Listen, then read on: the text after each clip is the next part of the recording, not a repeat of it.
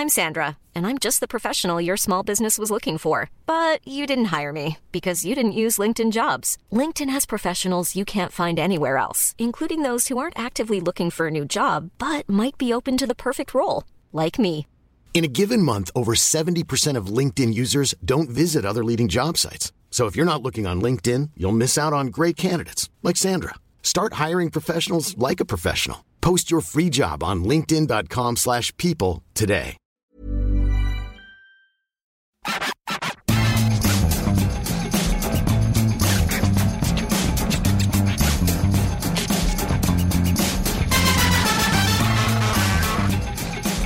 Bonjour à tous et bienvenue dans le FC Stream Team. Je suis Martin Mosnier, journaliste à Eurosport. Il y a trois semaines, nous vous avions vanté ici ses talents de journaliste, que dis-je, d'écrivain. Maxime n'est pas qu'un excellent contradicteur, un fantastique homme de podcast, c'est aussi le Émile Zola d'Eurosport.fr qui trempe sa plume là où d'autres n'osent pas tremper leurs petits doigts. Voilà pour le rappel. Mais Maxime, tel un Bernard Tapie de l'information, sait absolument tout faire. Chaque fois qu'il s'essaie à quelque chose, bingo, c'est un carton. Vous le savez, vous qui nous écoutez chaque semaine, Maxime, c'est une voix. Mais saviez-vous que c'était la voix? Tel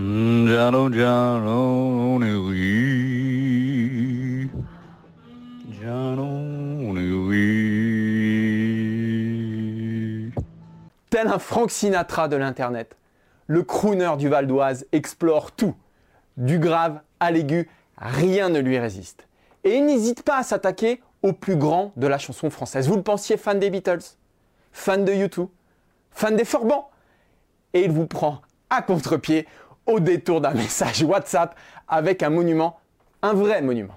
C'est le petit bonhomme en mousse qui s'avance et gratte le plongeoir.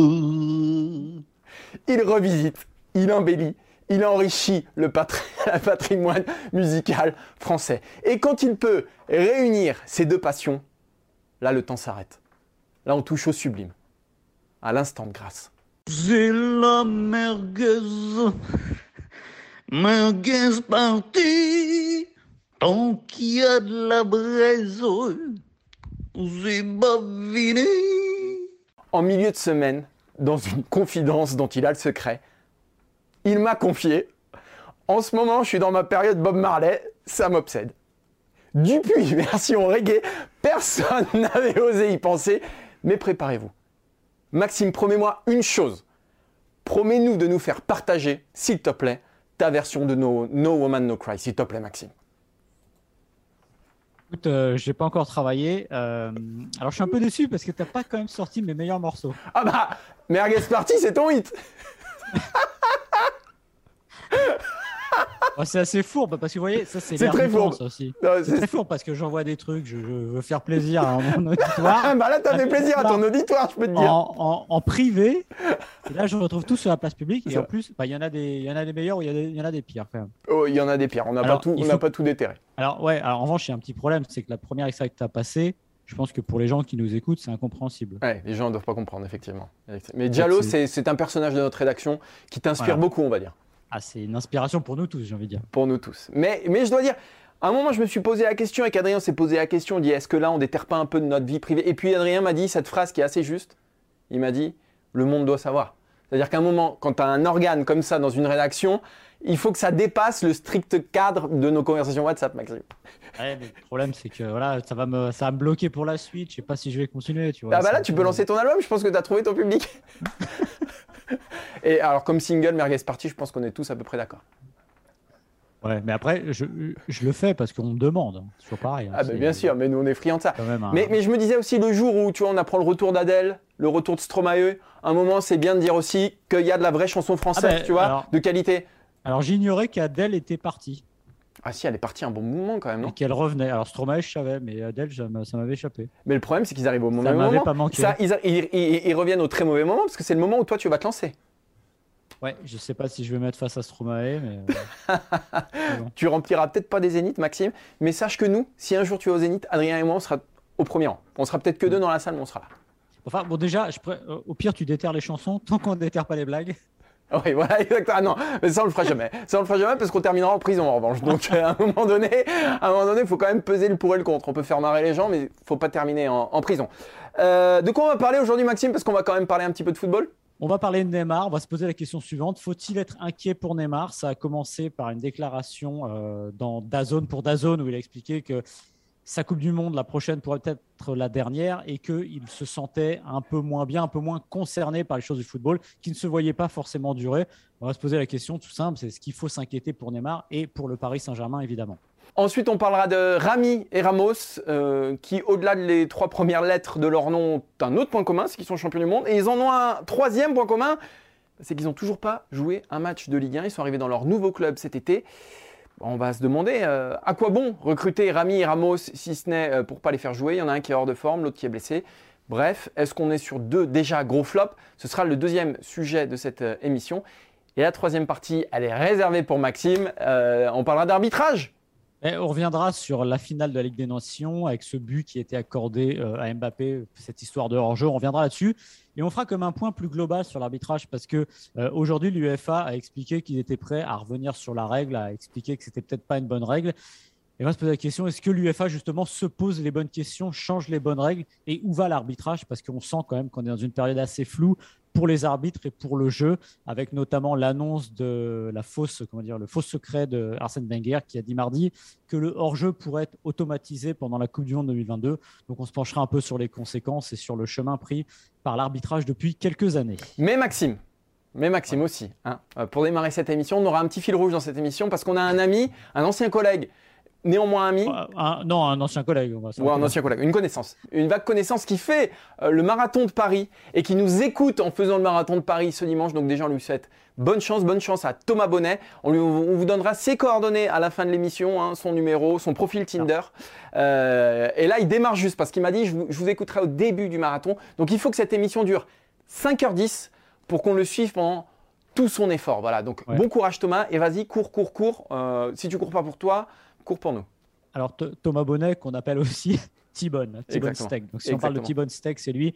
Allez T-Bone, c'est le moment, craque pas, et bientôt, euh, bah, tu dois courir depuis 5 minutes. Donc euh, bon courage pour les 5 prochaines heures. Bon voilà, bon courage, bon courage Thibonne et à tous ceux qui courent ce marathon. Neymar, il court pas de marathon. T'en Maxime as fait un marathon, toi?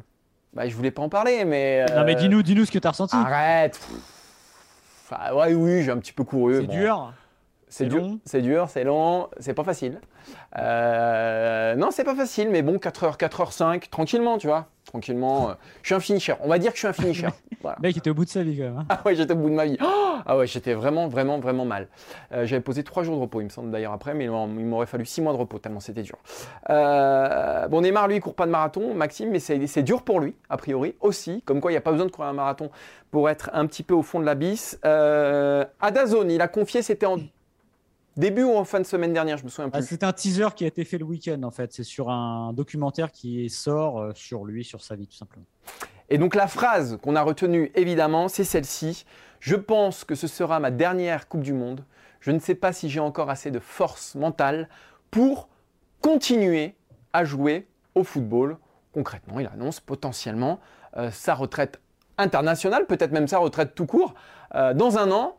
Alors, est-ce qu'il faut être inquiet pour Neymar Vous savez que Maxime a beaucoup de théories autour du joueur brésilien. J'attends avec impatience celle qui concerne l'avenir de Neymar, Maxime. Bah, déjà, j'ai été très touché par euh, cet extrait. J'aimerais bien voir le, le documentaire en entier parce que j'ai vu un autre Neymar qui, au-delà de l'image du Neymar qu'on voit euh, constamment sur les terrains et à côté, joueur sûr de lui, parfois arrogant. Et là, il a été très touchant, tout simplement, parce qu'on le voit, qui explique et vraiment, je, pense que là, il joue pas un rôle où il explique que moi, c'est pas ce que j'ai retenu, c'est pas qu'il jouerait sa dernière Coupe du Monde. A priori, euh, c'est pas impossible et ça rentrerait dans une logique, on va dire, de carrière. Mais c'est qu'il dit que je sais pas si j'ai encore assez de force mentale pour continuer à supporter ce qu'il supporte depuis le début de sa carrière. Euh, Neymar, faut savoir qu'évidemment, c'est une idole au Brésil. C'est que dès qu'il est petit, dès qu'il est ado, euh, c'est quelqu'un qui est épié parce qu'il est censé devenir le futur du Brésil. Et on sait que le Brésil, c'est quelque chose au niveau football. Voilà. Est-ce qu'il faut être inquiet pour Neymar? Euh, Je ne sais pas s'il faut être inquiet pour Neymar ou pour le PSG. Euh, je pense que là, ce que dit Neymar, au fond, et ce qu'on a quand même senti depuis quelques temps, c'est je ne sais pas s'il a renoncé à, jouer au football, ça je ne pense pas. Je pense qu'il a renoncé à être un jour le meilleur joueur du monde. Voilà. On attendait lui qu'il devienne le successeur des deux autres, c'est-à-dire euh, Messi, Ronaldo. Il a été troisième du Ballon d'Or derrière eux en 2015, il me semble. Euh, on attendait de lui qu'il prenne le flambeau. Il est parti au PSG pour avoir, pas dire sa propre équipe, euh, son entourage euh, autour de lui, une équipe qui est bâtie autour de lui. Et on s'est rendu compte que ça ne se passe pas exactement comme ça. Et ce que ça dit aussi, c'est que tout simplement, Neymar n'est sûrement pas et n'est pas fait du même bois que les deux autres, Ronaldo et Messi, et surtout que Ronaldo. Parce que je pense que Neymar a évidemment dans les pieds le talent pour être l'égal de ces deux-là. Je pense que dans la tête, il n'en a pas envie ou n'en a plus envie. Euh, regardez son début de saison. Alors, on va pas s'arrêter euh, sur ce qu'on a vu, mais quand même, il est arrivé un peu hors de forme. Il y a le coup de rein qui est moins bien. En fait, il a simplement, j'ai l'impression, dans ce, cet extrait-là, verbalisé son évolution. C'est-à-dire de dire que bah, c'est dur, voilà, j'ai toujours envie de jouer, je pense qu'il aime toujours ça, mais qu'il la charge qu'il y a autour de tout ce qu'il fait, de ses moindres faits et gestes, il en est aussi coupable, entre guillemets. C'est-à-dire que lui aussi se met en scène sur certaines choses. Bah, il laisse pas indifférent, donc là, il se rend compte qu'à arriver à bientôt 30 ans, il a de plus en, mal, plus, en plus de mal à supporter ça, et que on se met à sa place, c'est pas évident, voilà se pose la question évidemment du PSG. Je ne pense pas qu'il partira, qui, qui, sera un, poids un jour pour le PSG. Le jour où il décidera d'arrêter, il partira, sera terminé. Mais c'est vrai que on peut comprendre que c'est remuer un petit peu le club de la capitale en, début de semaine.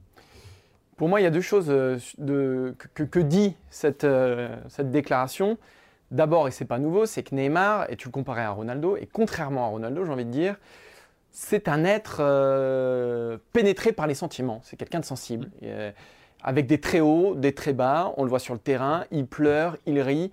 Il est traversé par des sentiments et je pense que c'est ça qui fait le joueur qu'il est. C'est-à-dire c'est aussi un joueur qui est euh, capable de très haut, de très bas, qui joue sur, euh, sur l'émotion. C'est un joueur d'émotion.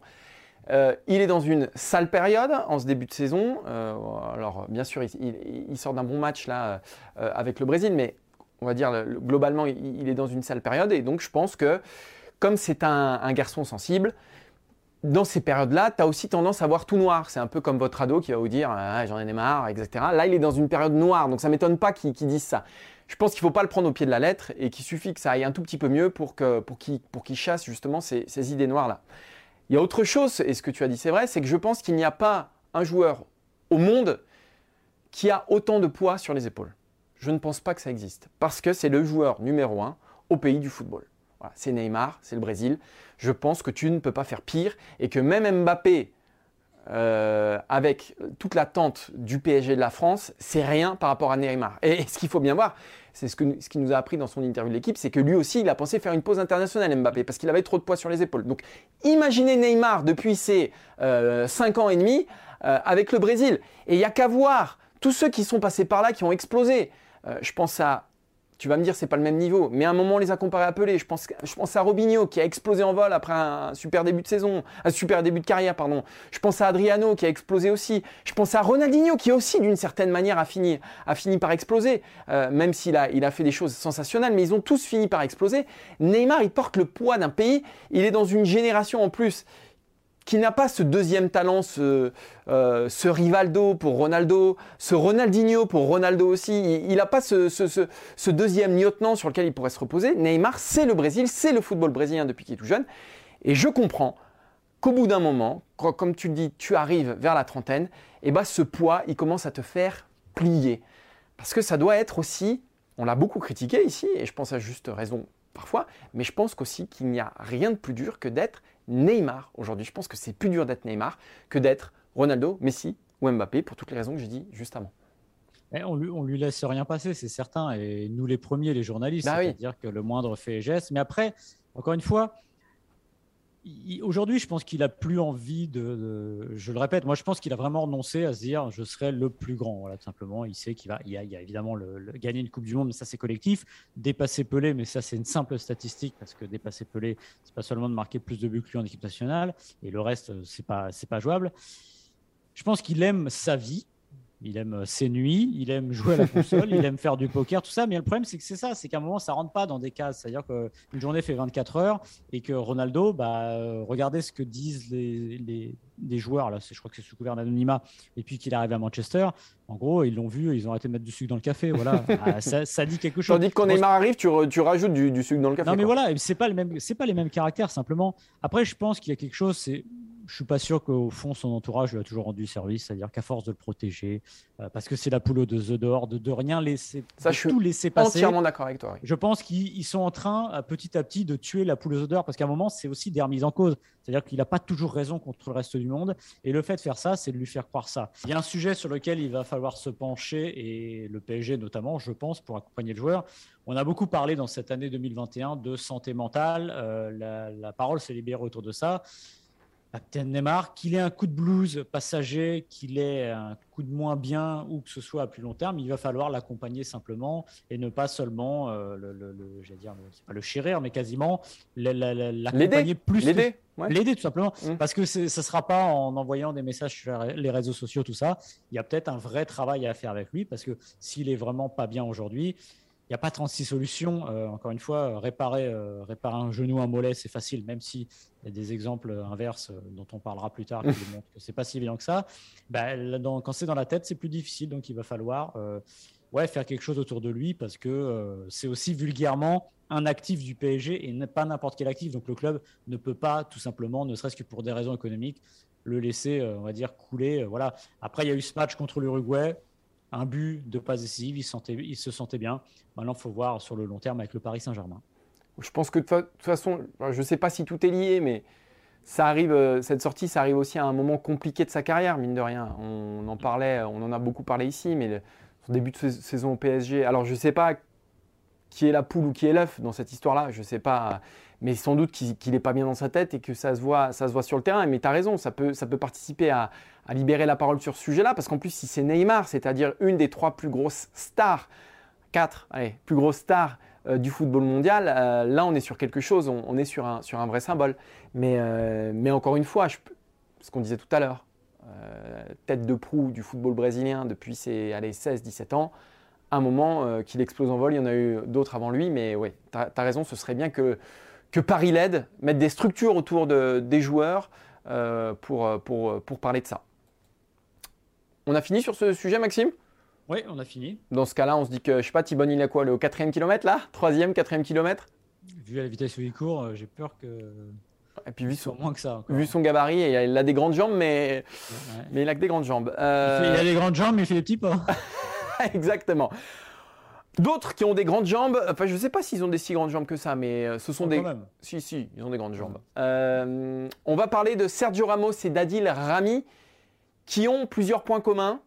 Ils viennent d'arriver en Ligue 1 cet été, ou de revenir en Ligue 1 cet été. Euh, ils ont trois lettres en commun, les trois premières lettres de leur nom en commun.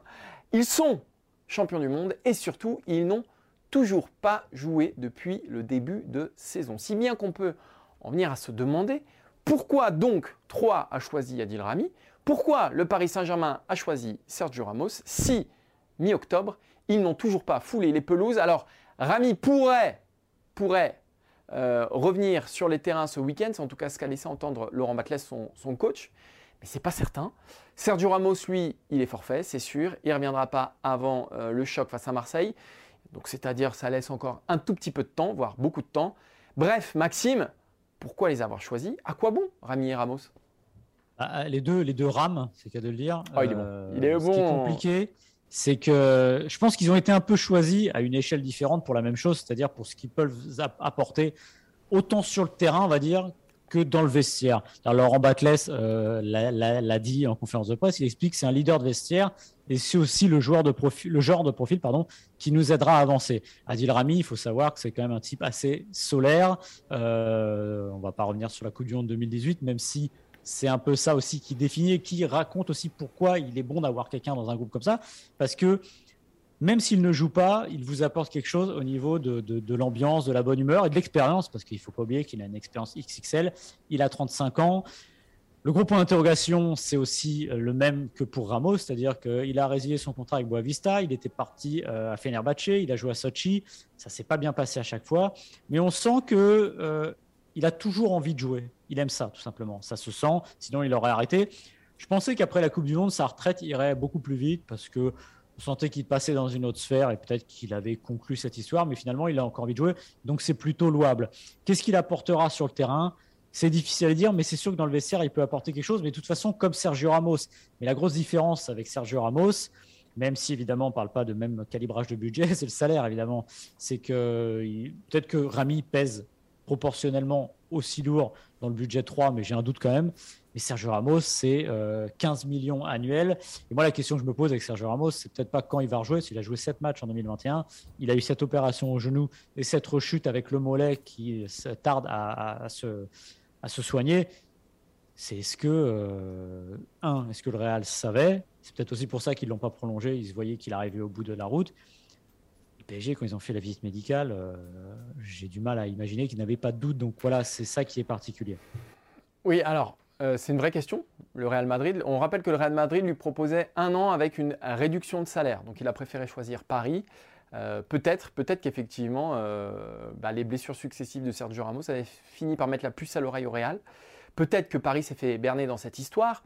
Malgré tout, on est sur deux, choses différentes. C'est-à-dire que, alors je vais peut-être être un petit peu caricatural, mais si Sergio Ramos ne joue que euh, allez, 12, 13, 14, 15 matchs cette saison, qu'il commence à jouer en janvier, puis février, qu'il a son top en mars, en avril, qu'il apporte beaucoup euh, au Paris Saint-Germain en huitième, en quart, en demi ou voire en finale de Ligue des Champions, sa saison et finalement ce pourquoi Paris l'aura acheté bah, sera finalement justifié. Après tout dépend où on met le curseur. Évidemment, 15 mm. millions d'euros, ah un joueur pour le mettre au frigo pendant des mois, mais on peut le regretter. Mais Paris peut se le permettre. Donc en l'état, euh, tant que les grands rendez-vous de Ligue des Champions ne sont pas passés, on ne peut pas juger euh, Sergio Ramos. Adil Rami, ça me pose un peu plus question dans la mesure où, comme tu l'as dit, je crois qu'il a joué 23 matchs depuis deux ans, depuis son départ mm. de, l'OM. Euh, lui-même euh, a déclaré sur le site de la LFP euh, que Troyes l'a appelé quand il était en préparation à, Saint-Tropez, mais j'avais l'ambition de partir vivre aux États-Unis. Je voulais trouver un club là-bas et dans le même temps préparer ma reconversion de commentateur pour la Coupe du Monde 2026. Donc tu sens qu'effectivement, Rami, ce qui le rattache, c'est toujours effectivement le plaisir de jouer, mais lui, il a quelque part basculer déjà un petit peu de l'autre côté du miroir. Est-ce qu'il arrivera à trouver la motivation, l'énergie nécessaire? La Ligue 1, euh, c'est pas un championnat facile, on le sait. Hein. Euh, est-ce qu'il trouvera cette énergie nécessaire pour être un homme central de la saison troyenne? Parce que lui, c'est ça qu'on demande. À Ramos, on ne lui demande pas d'être un homme central de la saison parisienne. On lui... Eh oui, mais malheureusement non. On lui demande d'être là au moment où ça compte. Et pour le moment, pour Paris, ça ne compte pas je suis d'accord avec toi, mais à un moment où il faudra qu'il soit central, on a parlé de la, fameuse défense à 3 du PSG, où Ramos aurait eu un rôle très important. Comme tu dis, oui, pour l'instant, au fond, il sert.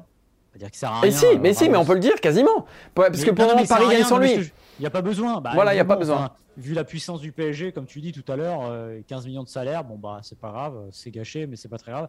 Ça dit aussi la distorsion qu'il y a dans, dans le football aujourd'hui, d'avoir pouvoir se permettre d'avoir un joueur à 15 millions ce soit pas très grave, euh, et de prendre le risque même de le prendre, parce qu'évidemment, on va dire oui, mais il était gratuit, oui, certes, mais quand même 15 millions. Donc voilà, donc euh, le Real l'avait, mais l'avait et n'a pas pris le risque de le prolonger à un salaire équivalent. Et le Real, pour le coup, le connaît bien, et le Real savait surtout ce qu'il avait en face de lui, le professionnel qui est euh, Sergio Ramos. Donc voilà. Oui, il faudra que qu'il revienne au niveau. De toute façon, soit il joue un rôle central à un moment, c'est-à-dire sur les hauteurs du championnat, soit Ramos sera un échec. Parce que, encore une fois, euh, le Ramos que le PSG fantasme et veut, c'est le grand Sergio Ramos, c'est-à-dire le meilleur défenseur du monde. probablement du 21e siècle, euh, qui est un joueur intraitable et d'un talent incroyable et d'une hargne folle. Euh, elle ne peut pas se contenter d'avoir un joueur. Alors, je pense que faut pas sous-estimer potentiellement ce qu'il apporte aussi dans, dans le vestiaire, parce qu'un joueur comme ça, c'est quand même il a une expérience, mais le problème, c'est peut-être que le rapport de ce qu'il peut apporter par la parole est un peu moins important. Ça peut paraître paradoxal que ce qui va apporter un Rami à 3. Il y a moins d'écart d'expérience. Oui, et encore faut-il qu'il soit dans le groupe. Encore faut-il qu'il soit dans le groupe pour apporter dans le vestiaire aussi. Mais bon, j'imagine qu'il parle quand même à l'entraînement et qu'il est, qu'il est audible. Voilà. Mais c'est vrai que, comme tu l'as dit, ça jouera vers février, mars, dans ces moments-là. Mais encore faut-il qu'à ce moment-là, il soit au niveau parce que faut regarder, mais quand vous faites une saison où vous loupez, euh, on va dire, euh, les cinq premiers mois, c'est pas évident de, de, vous mettre dans le, dans, dans, le, bain. Et aussi, accessoirement, pour la construction du collectif parisien, à partir du moment où Ramos est censé jouer une place centrale, bah, ce temps est perdu. Donc voilà, c'est quand même un, c'est quand même un souci, mais c'est un souci que le PSG pouvait se permettre. Voilà, faudra juste pas que ça pourrisse, on va dire. C'est la suite de la saison du PSG quand ça comptera vraiment pour lui. Et on voit quand même qu'ils ont un point commun, Rami et Ramos, un autre. Ramos était en fin de contrat, euh, Rami avait rompu son contrat, et on peut prendre aussi l'exemple de, de Kun Agüero au Barça qui est en fin de contrat à Manchester City, qui sont trois gros transferts à l'échelle de leur club, voilà, et même à l'échelle de leur championnat quand même, retour de Rami et, trois joueurs qui n'ont toujours pas joué la moindre minute. Ça dit quand même quelque chose. Hein. En fait, ça, dit quelque chose aussi déjà du marché des transferts, les joueurs libres qui partent de plus en plus, parce que vous savez très bien pourquoi. C'est des joueurs qui ont des très gros salaires et qui ne peuvent pas être transférés euh, pendant leur contrat parce qu'ils coûtent trop cher, donc ils attendent la fin. Eux, ils en ont intérêt. Et finalement, eux, ces joueurs-là, alors je mets Rami de côté évidemment, un Agüero et un Ramos sont les, les principaux bénéficiaires de, cette évolution-là, parce que le club qui les, accueille est prêt à leur signer un gros contrat, puisqu'il n'y a pas d'indemnité de, transfert. Et le problème, c'est que le club derrière, bah, il se retrouve avec des joueurs. Alors, Agüero, c'est sûrement un petit peu différencié, mais avec des joueurs qui sont pas toujours au top. Et peut-être que le, club est moins regardant au moment de les recruter, puisqu'il n'y a pas d'indemnité à payer. Allez, on va passer au troisième sujet de cette émission, euh, toujours en encourageant euh, bah, hein, qui doit en être à son 1 km là je pense qu'il a fait, en 27 minutes. Thibonne, il faut y aller, euh, courage, la ligne euh, d'arrivée n'est plus qu'à 40 km, on y est presque. Ouais, parce que l'émission se termine presque et toi tu es vraiment très loin de la fin et je peux te dire que ça va être vraiment, vraiment, vraiment très long. Tu peux même l'écouter peut-être 8 ou 9 fois de suite. Ah, je, je pense qu'il faut l'écouter 50 fois de suite même. Et allez, on va terminer cette émission, Maxime, avec un sujet qui te tient à cœur, les réformes de l'arbitrage. On a décidé de rebondir sur euh, la petite phrase d'Arsène Wenger qui est un tout petit peu passé inaperçue, euh, bah, qui racontait, qui confiait que euh, le hors-jeu automatique serait instauré peut-être pour la Coupe du Monde 2022. avec Maxime, on s'est amusé à se demander s'il n'y avait pas d'autres règles à changer en priorité, des choses qui ne tournent pas rond. Et Maxime, je peux vous dire qu'il est intarissable sur le sujet. Si vous avez 20 minutes devant vous, Allez-y, laissez-vous bercer. On y va? Bon, on y va. non, mais déjà, on va, on va parler du, hors-jeu automatique parce que c'est quand même intéressant ce qu'a dit Arsène Wenger, c'est-à-dire qu'il est en train de nous vendre un système automatisé pour la Coupe du Monde 2022. Faut-il être contre? Ben, Je ne pense pas, alors bêtement, parce que dans les innovations, on va dire, des dix dernières années, il y en a une qui a très bien marché, qui est indiscutable quand elle fonctionne, c'est la goal line technologie. C'est binaire la goal line technologie but, pas but, le ballon a-t-il franchi entièrement ou pas la, ligne? Le, hors-jeu, ça devrait être un peu comme ça, sauf que le hors-jeu, humainement, c'est une règle impossible à arbitrer, puisque euh, vous avez tous deux yeux. Euh, quand vous regardez à gauche et vous regardez à droite, vous n'avez pas euh, les yeux qui partent à, 180 degrés. Et si un ballon part de loin, vous pouvez pas avoir l'œil sur le ballon et l'œil sur la personne à la réception. Donc c'est impossible à arbitrer. Si la FIFA le bord, tout ce que vous voulez, à trouver la solution idoine pour qu'il n'y ait plus d'erreurs sur le hors-jeu, bah pourquoi pas? Alors on va me dire c'est du football au millimètre, etc. Oui, peut-être, mais au pire, ça réduira les, problèmes. N'empêche qu'aujourd'hui, euh, il y a plein de problèmes, euh, Martin, dans l'arbitrage. On l'a vu notamment euh, pendant la Ligue des Nations avec ce fameux hors-jeu de Mbappé. Un but qui est, on l'a appris aujourd'hui, qui a été conforté par la commission des arbitres, je crois, de l'UEFA, qui explique en gros, c'est parfaitement arbitré mais c'est pas dans l'esprit. Au moins, ils reconnaissent ça. Donc, c'est pas parfaitement arbitré si c'est pas dans l'esprit. Bah, il va dire que, si... ouais, après, il va dire qu'à la lettre, c'est bon. Scientifiquement, c'est bon, mais voilà. Mais, voilà. mais, donc, juste en disant ça, ils ouvrent la porte. Ils disent quelque part ah qu'il y a quelque chose qui ne va pas. Parce que si c'est contre l'esprit du jeu, si l'UFA dit que c'est contre l'esprit du jeu, c'est qu'il va forcément falloir réformer ça façon, l'UFA a d'ores et déjà dit qu'elle allait se pencher sur ça et essayer de revoir cette règle-là, qui finalement ne devrait pas avoir été revue une première fois, puisque si le ballon quitte le pied euh, du passeur, c'est à ce moment-là qu'on doit siffler hors jeu ou pas, et on ne devrait pas attendre 4 secondes plus tard de voir ce que fait le défenseur. Donc il y avait une aberration là-dessus, c'est une certitude. En fait, il y a un problème aujourd'hui, je trouve, avec les règles du foot. Euh, c'est que pendant longtemps, on va dire jusqu'à la fin de la Terre, pendant tout le siècle qui a précédé, on disait oui, mais le football n'évolue jamais, les règles ne bougent pas, regardez le rugby, ça évolue, etc. Il faut un football qui va de l'avant. J'étais pas loin d'être d'accord, mais le problème, c'est que depuis Infantino, on est parti dans un truc qui part dans tous les sens. C'est-à-dire qu'il y a une nouvelle règle tous les jours, il y a une nouvelle mauvaise idée tous les deux jours. Euh, regardez quand la VAR a été lancée, le match test, c'était France, euh, France-Espagne en 2017 au Stade de France. Il se trouve qu'il y a eu un but qui a été refusé à ce moment-là avec la VAR euh, ce jour-là. Et ce test ne servait à rien, puisqu'en gros, la FIFA avait d'ores et déjà décidé que ce serait mis en place. En fait, le problème de la FIFA aujourd'hui et du board, c'est que ils ne cherchent pas à tester, on y va quoi qu'il arrive, parce qu'ils sont persuadés d'avoir les meilleures idées du monde. Or, il y a des trucs qui ne servent à rien. L'engagement qui est joué à un seul joueur, ça ne sert strictement à rien. Plutôt que se pencher sur des vrais problèmes ou revenir peut-être sur la règle de la main qui a été complètement euh, phagocyté aujourd'hui, qui ne ressemble plus à rien, puisque maintenant, en gros, si vous touchez le ballon de la main, c'est main tout simplement. On a tout robotisé, et en faisant ça, on, a, on tue petit à petit, pour moi, l'essence du football, Martin. On tue un petit peu l'essence du football, je suis d'accord, et on ne se penche pas forcément sur bah, des améliorations qui pourraient vraiment euh, aider le football, qui pourraient euh, en tout cas être euh, tendre vers un peu plus de justice. Moi, il y a quelque chose qui me, qui me tend un petit peu et on, sait que la, FIFA réfléchit justement à ça, aux arrêts de jeu, à euh, comment faire pour euh, essayer de, euh, bah, d'être le plus juste possible. moi j'aimerais, pour, pour aller vite et pour être simple, qu'à partir de la 80e minute, on arrête le chrono systématiquement lors d'un arrêt de jeu. Changement, simulation, blessure, intervention du VAR, Évidemment, parce que c'est souvent dans les dernières minutes que ça, se joue. Parce que finalement, on a l'impression que si dans les 80 dernières minutes, il y a 5 euh, minutes d'arrêt de jeu, et eh ben on en donne une de plus euh, pendant les arrêts de jeu, pendant lesquels il y a encore euh, des temps de jeu morts. Donc c'est pour ça que moi, c'est une question qui, me pose problème. Euh, je sais, euh, c'est toi qui me disais, Maxime, en préparant cette émission, que euh, la FIFA pensait à mettre en place des mi-temps, c'est ça? Mm. Une mi-temps de 30 minutes à chaque fois, en arrêtant le chrono systématiquement sur chaque arrêt de jeu. Ouais, ça c'est peut-être un peu, un peu trop, parce qu'à un moment, Ouais, à un moment, il parle aussi des changements illimités. Ça va s'appeler le basket. On va jouer avec, avec, la main, on va tirer dans un panier. Donc, à un moment, faut pas complètement. Et c'est vrai qu'il y a des problèmes. Je faisais la réflexion. Je regardais le match de Lille en Ligue des Champions contre Salzbourg. Au moment où il y a le penalty euh, provoqué par euh, Botman, hmm. il y a. J'ai compté. Donc, il y a intervention du VAR à ce moment-là. Hein. Intervention du VAR. 6 minutes pour décider s'il y a pénalty ou pas. Déjà, si vous mettez 6 minutes, c'est que vous avez vraiment un gros doute. Et si vous avez un gros doute, bah, autant de pas siffler. Mais au-delà de ça, une fois que vous avez terminé les 6 minutes, donc le, contrôle, le chrono, vous voyez, il, tourne toujours. On arrive à la mi-temps, temps additionnel 3 minutes. Oui, il y a quelque chose qui, tient le chrono Le mec s'est compté ou mhm. pas? Il a un problème, c'est pas possible. Et comment voulez-vous être crédible en faisant ça? Et peut-être que la solution, en effet, c'est peut-être voilà quand il y a un coup franc, notamment un coup franc 20 mètres, on sait que ça dure des plombes je pense qu'en moyenne, un coup franc à 20 mètres, c'est une minute pour le tirer. Vous vous rendez compte ce que c'est Une minute, comme c'est énorme? quand vous arrivez à la 76e minute, bah ouais, c'est problématique parce qu'encore une fois, bah, vous, tuez la fin de match. Et peut-être que la solution, c'est d'arrêter en effet le, chrono à ces moments-là.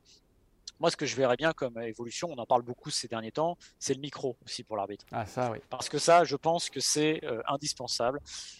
Aussi bien pour défendre les joueurs, parce qu'on a déjà connu des, cas d'arbitres de, qui étaient un peu euh, va dire, critiqué par les joueurs pour leur parler des fois de manière un peu cavalière. Tony Chapon, pour pas le citer, je crois à l'époque, euh, si je ne me trompe pas, Bernard Saul, euh, je pense c'est lui qui avait des petits soucis avec euh, Louis Sorandez, si je ne m'abuse. Voilà. ce serait une manière de créer un, respect mutuel et d'entendre aussi ce qui se passe et d'être pédagogique parce que la pédagogie, elle passe aussi par là. Et notamment, regardez ce qui se fait en basket après les matchs de NBA, c'est-à-dire que le lendemain, il y a une commission qui regarde les fins de match et qui dit Ah bah là, on a fait une erreur. Il l'avoue tout simplement. Et je pense que c'est important pour les arbitres de, ne pas être des, grandes muettes au sang qui ne parlent jamais de pouvoir retrouver la parole et d'expliquer. Vous voyez, typiquement, pour faire la boucle avec Mbappé, le but de Mbappé, euh, c'est parce que Bousquet explique que l'arbitre lui a dit ce qui s'était passé. Bah, je pense que même si on n'est pas d'accord avec potentiellement ce qui s'est passé, de l'expliquer, ça change quand même beaucoup de choses et ça laisse pas court au fantasme euh, qu'il aurait pu avoir si Busquets n'avait pas révélé ce que l'arbitre avait dit. Bah, exactement, parce que là tout le monde aurait pensé qu'Mbappé était hors jeu d'un mètre et ça aurait fait un scandale beaucoup plus retentissant. Évidemment, et là je suis d'accord avec toi, la communication. La communication, c'est la clé pour l'arbitrage, pour les, voilà, les humaniser aussi. Parce qu'on on- c'est ce qu'on leur reproche beaucoup aussi. Et après, le micro, ça permet d'avoir un contrat tacite entre le joueur et l'arbitre. C'est-à-dire, tu me respectes, je te respecte. De toute façon, on n'a pas le choix, regarde ce que j'ai. Donc, si tu me respectes pas, ça se sera. Si je te respecte pas, ça se sera. Évidemment, et ça, donc, un contrat entre le joueur et l'arbitre et de la pédagogie, pour moi, c'est comme ça, avant tout, que l'arbitrage s'en sortira. Et pour, terminer sur les règles euh, sur lesquelles bûche. Ah oui, il y a la dernière qui est absolument folle, celle-ci. Ah, c'est fantastique. Alors, on a donné les, les demi-temps de 30 minutes avec euh, temps de, un arrêt de jeu dès qu'il y a. Arrête le chrono dès qu'il y a un arrêt de jeu. Bon, je suis pas très fan, mais bon, à la rigueur, pourquoi pas. Les changements illimités. Ouais, non. Alors, ça, c'est- ça, c'est formidable. Déjà 5, c'est trop. Donc, euh, toujours pareil, on revient pas sur cette règle-là qui est une aberration absolue. Les touches jouées au pied. Putain. Ça, ça, ça n'a aucun sens. C'est-à-dire que tu as. Tu auras combien de corners par, euh, par, euh, par match? Tu auras 30 corners par. Enfin, ça, ça C'est-à-dire que ça devient que des coups francs, que des coups francs, que des balles dans la surface. Alors, tu auras plus de buts. Hein. C'est sûr que tu auras plus de buts. hein. Mais ça change, ça change la nature du sport. Enfin, pour moi, c'est la règle qui changerait absolument tout. Et tu mets des Robert Hoot ou des Peter Crouch dans la surface et tu, tu marques 25 buts par match. Ah bah, il te faut un grand avant-centre, ça c'est sûr. Tu t'as Payet, euh, Payet au coup de pied arrêté, euh, Olivier Giroud dans la surface et tu finis euh, champion d'Europe. Ça, c'est une Et la, certitude. et la dernière règle, c'est le fantasme qu'on entend depuis, mais ça, ça dure depuis des, des années, l'expulsion temporaire. Expulsion temporaire qui serait liée au carton jaune. Voilà, c'est pareil. hein. À partir du moment où tu peux être euh, cartonné parce que tu as enlevé ton maillot et cartonné parce que tu viens de- d'être à deux doigts de briser une cheville, ça n'a pas tellement de sens. On est bien d'accord, on est bien d'accord là-dessus, Maxime. Mais vous voyez que c'est un sujet, en tout cas, euh, riche et dont on débattra encore pendant euh, quelques temps. On a terminé, Maxime? Ouais, en parlant de quelques temps, euh, un qui, qui va courir encore un peu de temps. Ah bah encore, je pense qu'il en a encore pour 5 Et- bonnes heures là. Et là, pense bien, Thibonne, toi qui cours ton marathon, pour ceux qui n'étaient pas là au début de l'émission, qui ont avancé, parce qu'on on rend hommage à- Un, un collègue ancien qui est en train, un ancien collègue qui est en train de courir le marathon de Paris. là. et qui demandait une dédicace, parce qu'en plus, voilà, il s'est cru chez lui. voilà. Mais c'est lui. bah, de toute façon, ça se gibonne, il se croit tout le temps chez lui. hein. Mais, mais comme on est sympa, on l'a fait. Alors, Thibonne, là, pense à... Là, tu es en train de morfler sévère.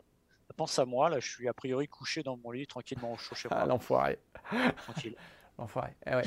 Eh oui, mais il a perdu 10 kilos, euh, pendant sa préparation, Maxime. Et, ni à, et à toi comme à moi, ça ferait du bien quand même. C'est vrai, On cracherait C'est pas vrai. dessus. On cracherait pas c'est dessus. vrai. Mais Thibonne, que j'ai connu très très mince et très très grand. Ce Thibonne, c'est Nian, il faut le dire. Ah oui, mais alors, très, très mince, c'est- très, très, voilà, très très mince, c'était il y a longtemps. hein. Maintenant, c'est un bambou. On va terminer là-dessus. On va terminer là-dessus. On va remercier évidemment Quentin Guichard, Adrien Yo, une autre liane d'ailleurs. Euh, Lui n'a pas un pet de graisse de trop. pas un pet de graisse. Et on se demande d'ailleurs comment il fait parce que je suis Il pas bouffe certain comme un fasse sagouin. énormément. Et il fait pas énormément de Mais non, il sport. bouffe comme un sagouin. C'est c'est terrible le tennis. ouais, le tennis. Tennis, ça fait pas maigrir. On remercie évidemment Maxime Dupuis et on se donne rendez-vous. Et Martin Mossier, évidemment. euh, Est-ce qu'il y, a- y besoin de me remercier? Ah, Moi, tu sais, ce que j'aime, c'est donner du bonheur aux gens. Moi, tu... Alors, ce qu'il faut que vous sachiez tous, c'est que moi, je suis pas payé pour faire ça. C'est à un moment Non. donné, c'est du don de soi. C'est du don de soi. c'est du don de soi à un moment donné. Voilà. Il a mis la petite veste en plus aujourd'hui. Bah, pas ouais, si mais surtout, je peux pas vidéos. me montrer le t-shirt en dessous. C'est pour ça que j'ai mis la Ah petite veste. oui, je vois, je très bien ce que c'est en plus. Et alors, il y a Adrien qui me demande est-ce qu'on peut terminer en chanson? Ah non, mais ça va aller là. Non, il veut pas, Maxime. Il veut pas. Maxime, il Non. veut pas. Ça fait beaucoup là, trois en début. Euh, ça trois. va. En live Ah oui, en live Non, Ah non, non, alors là, non, un là, ce serait compliqué. Là, là, là. Là, ce- là, le jour où Maxime nous sort une petite chansonnette en live, euh, bah, ce Si serait... la France gagne. Ouais, on va le faire. Ok, ok, vas-y. Prends, prends Si la- cet engagement. Non, mais Maxime, Ah, par ah contre, oui, je le- c'est pas en l'air. Ah non, c'est pas en l'air. C'est pas en l'air. Et Vas-y, si euh, à Doha le 18 décembre 2022, Ouais. c'est l'équipe de France est Ou le championne. 19 si c'est après minuit, hein, tu m'en fumes pas sur la date. hein. Oui, oui. non, non. Donc si la France est championne du monde, tu nous fais, allez, tu nous fais un grand standard de la chanson française, une minute, face cam. Oh, une minute, c'est long. hein. Une minute face cam d'un grand standard de la chanson française. Bon, allez, allons-y. Ok. Ah voilà, ça me fait plaisir. Putain. Ah, mais là, déjà, j'avais plutôt envie qu'ils conservent leur titre, mais là, je vais tout faire. Je peux te dire, je vais tout faire. Alors là, ce serait le plus grand moment de ma carrière. Bon, bah, on vient d'assister à un grand moment. Ça vous poussera à nous suivre euh, bah, encore au moins pendant un an, hein, un an et, quelques mois, au moins jusqu'à la fin de la Coupe du Monde. Merci Maxime, merci Adrien. Et on se donne rendez-vous pour la semaine prochaine. Maxime ne chantera pas, mais Maxime sera quand même là. Euh, ah bah non, la semaine prochaine. Ah non, c'est pas encore les vacances, donc si tu seras encore là la semaine prochaine. Ouais, encore deux semaines, tranquille. Encore deux semaines, tranquille. Ciao à tous Salut